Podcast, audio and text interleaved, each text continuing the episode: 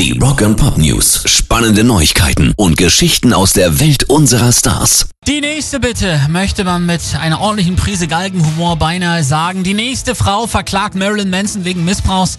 Hierbei handelt es sich erneut um eine ehemalige Partnerin des Sängers, die aber anonym bleiben möchte und sie wirft ihm vor, sie auch vergewaltigt zu haben und fordere im Zuge ihrer Klage auch Schadenersatz. In den vergangenen Monaten hatten ja bereits mehrere Frauen sexuellen und emotionalen körperlichen Missbrauch ihm vorgeworfen.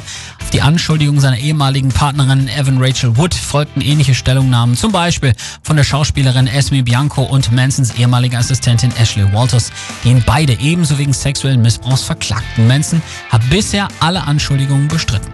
Rock and Pop News. Pete Townsend von The Who glaubt früher pansexuell gewesen zu sein. Pansexualität bezeichnet ja eine sexuelle Orientierung, bei der Personen in ihrem Begehren keine Vorauswahl nach Geschlecht oder Geschlechtsidentität treffen. Und genau so habe er Mitte der 60er geliebt, sagt der Gitarrero jetzt in einem Interview und drückt das dann weniger gestellt, sondern im besten Rock'n'Roller-Slang aus, sag ich mal. Er sagt nämlich, ich war bereit, mit jedem ins Bett zu gehen, der mich wollte. Heute sei er das aber nicht mehr, sagt Pete und erinnert, ich glaube, man vergisst leicht, dass Homosexualität damals ja noch illegal war, also mussten diese Abenteuer in Vignetten von Humor und Ironie verpackt werden. Hat er gut geschafft. Pairs Rock and Pop News.